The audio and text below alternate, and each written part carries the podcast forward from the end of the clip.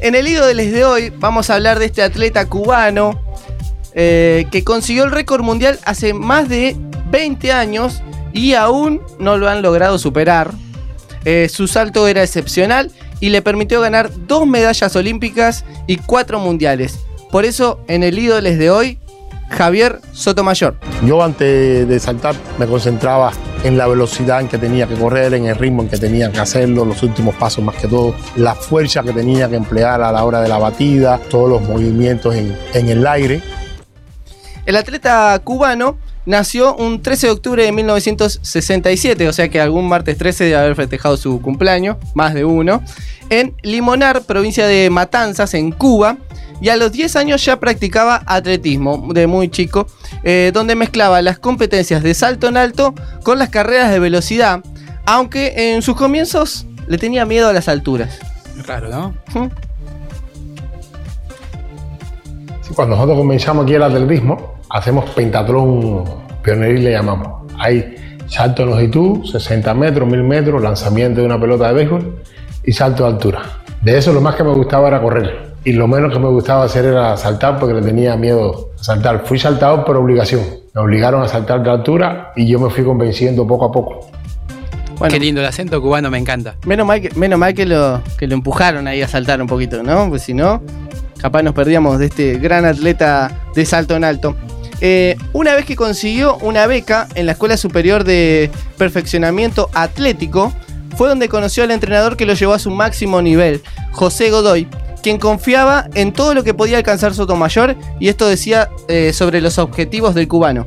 Nosotros aspiramos, el trabajo que estamos realizando, él pueda saltar algo más de 50 centímetros por arriba de su estatura. Algo más de 50 centímetros por encima de su estatura. Medio metro, lindo para volcarla, tío. ¿eh? E, eso era lo que ellos estimaban cuando eh, Sotomayor aún era un juvenil. en juveniles, como decíamos, había logrado marcas récord y se quedó con el primer puesto en el Campeonato Mundial Junior en 1986, un gran año en el que nací. Eh, un año más tarde ya tendría su primera gran prueba en mayores, fue en los Juegos Panamericanos de Indianápolis y con un salto de 2 metros 32 se quedó con la medalla de oro.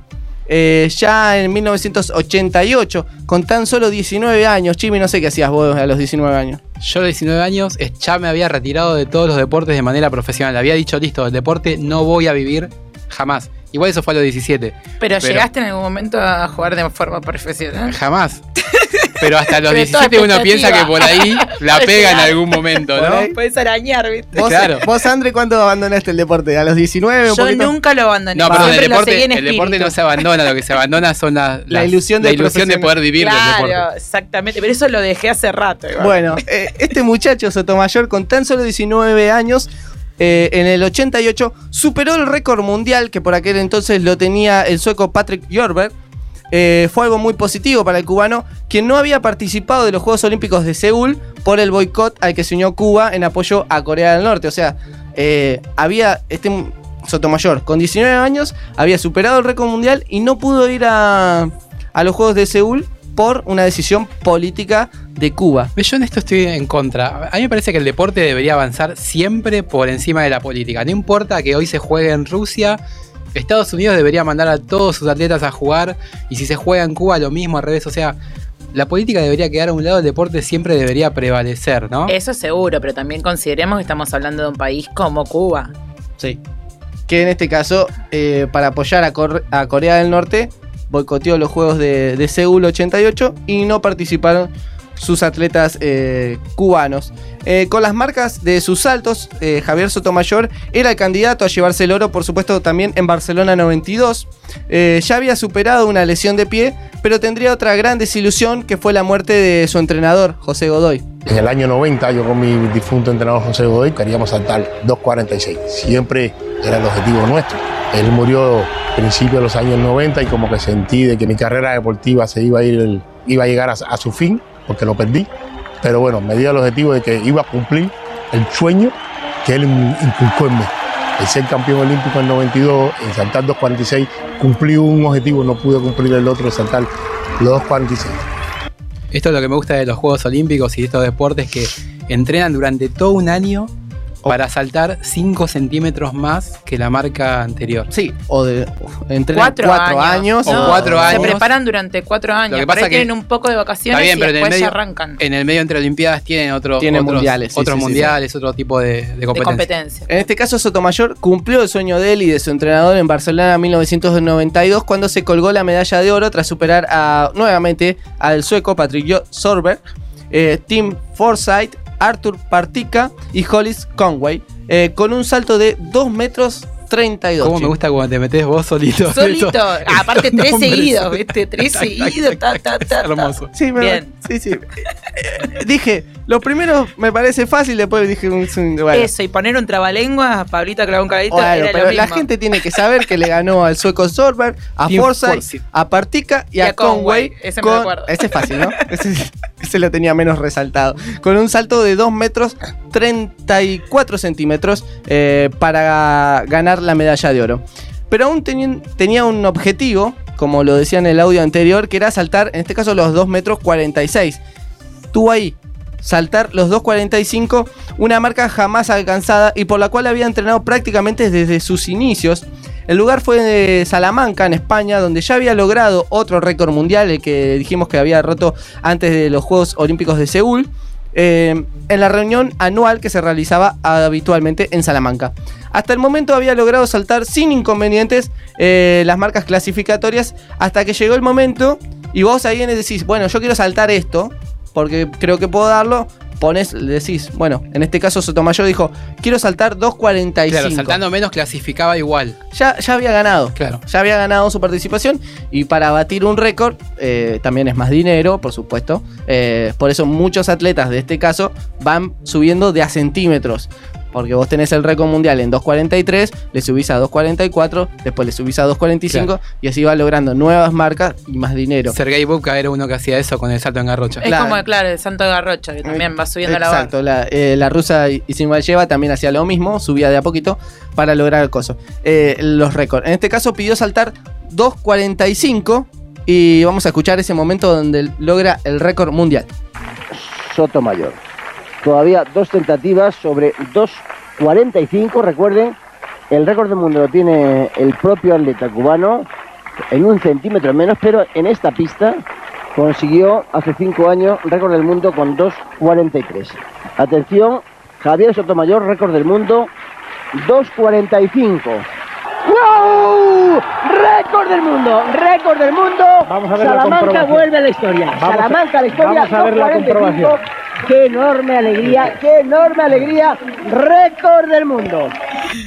Récord del mundo eh, que todavía no se pudo eh, romper y el relator se quedaba con que lo había hecho en Salamanca. Bueno, cuando uno quiere a su país, cuando uno quiere a su ciudad, lo que le importa es que lo saltó en Salamanca. Y Sotomayor hizo el récord mundial en Salamanca por, se- por segunda vez consecutiva, en este caso. Eh, eh, por segunda vez, eh, como habíamos dicho, antes de Seúl. Ya había logrado la medalla de oro en los Juegos Olímpicos, la mejor marca en salto en alto, pero quedaba mucho más para el cubano porque con un salto de 2.40, un poquito menos, se quedó también con el Mundial disputado en Stuttgart eh, un año después, por lo cual ya era, era la superestrella del salto, del salto en alto.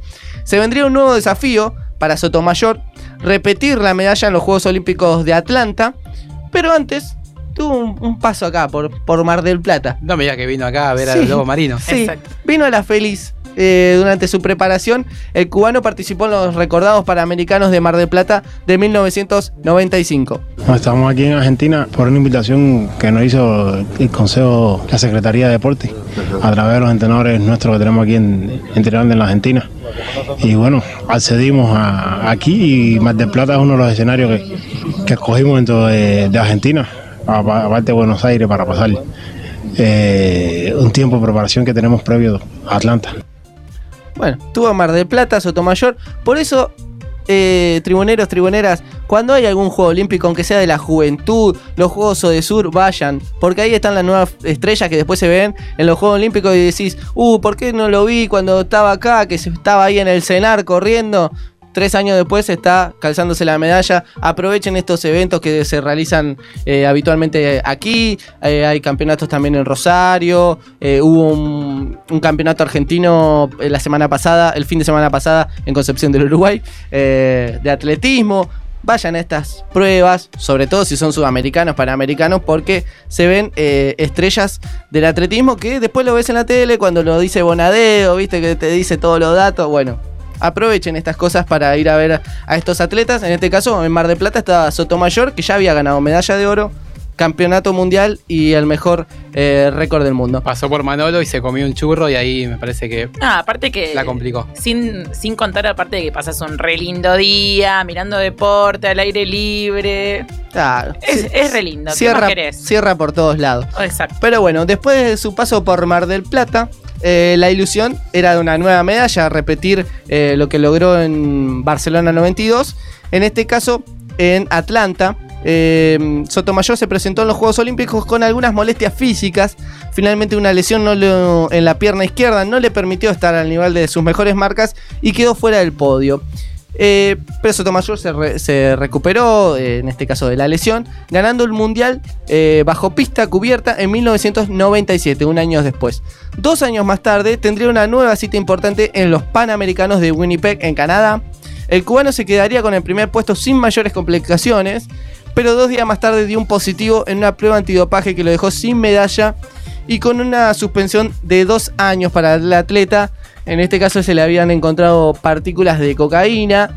eh, se adujo de que fue un té de coca porque estaba mal del estómago. Y los Juegos Olímpicos estaban de Sydney estaban muy cerca ya de, esta fecha. Winnipeg fue en el 99, Sydney 2000. El cubano se quedaba fuera, hasta el momento se quedaba fuera eh, de lo que serían sus últimos Juegos Olímpicos. La presión de los representantes legales, de los abogados de Sotomayor y más de 300 controles, 300 controles se le hizo a, a Sotomayor con resultado negativo, le permitieron reducir la suspensión y así el cubano podría estar finalmente en Sydney 2000. Pasa que una estrella a veces cuando pasan estas cosas Y- es, es un, es un ancla, si no está porque se cae todo el juego, ¿no? Como que esa parte de- del espectáculo se cae, entonces Igual se necesitamos que esté contra Sotomayor. aseguraron 300. Y bueno, Sí, fue durante, durante un gran tiempo Claro. que él alegó, mirá, me hicieron 300, salieron todo negativo, me, me hiciste uno, salió positivo con unas micropartículas, eh, eso le, le ayudó en el alegato como para reducir la, la sanción Ah, y aparte también... no, no es una sustancia así. que se use generalmente para eh, tener un- una Mejor- mejor, una performance claro. dentro del deporte, ¿no? eh, aparte, claro. ¿No? ¿Qué? Se escuchan unas voces ahí que no. Por suerte no salen al aire. Por suerte no salen al aire. Eh, bueno, aparte eran los últimos Juegos Olímpicos. Eh, Sotomayor se presentaba en su tercer Juego Olímpico con 33 años. Eh, llegó a la final y no solo eso, sino que se quedó con la medalla de plata con un salto de 2.32. Eh, luego de este gran logro, ya el cubano anunció que eran sus últimos Juegos Olímpicos. Eh, el Mundial, disputado en Edmund, Canadá, eh, Sotomayor quedaría cuarto. eh, nuevamente fuera de un podio, ahí muy, muy pegadito al tercero, pero quedó fuera del podio. Ya se veía en otras condiciones. eh, o sea, no El la- ocaso. no, claro, el, el ocaso de la carrera, no estando en, lo- en el mejor nivel y en medio de planes de su retiro el cual no se hizo esperar y en octubre del 2021, eh, 2001 perdón, el atleta anunció su retiro definitivo. Sotomayor es aún el dueño del récord mundial de salto en alto. Todavía tiene el récord mundial. Hay un, hay catarí que está ahí muy cerquita, está saltando 2.43. Pero bueno, todavía no lo ha, no lo ha superado. Eh, una marca que no ha podido ser superada tras 28 años. Además, tiene una medalla de oro, otra de plata en Juegos Olímpicos, dos mundiales y tres panamericanos. Un atleta que, pese a que tenía miedo a las alturas, saltó más alto que nadie. Y lo menos que me gustaba hacer era saltar porque le tenía miedo a saltar.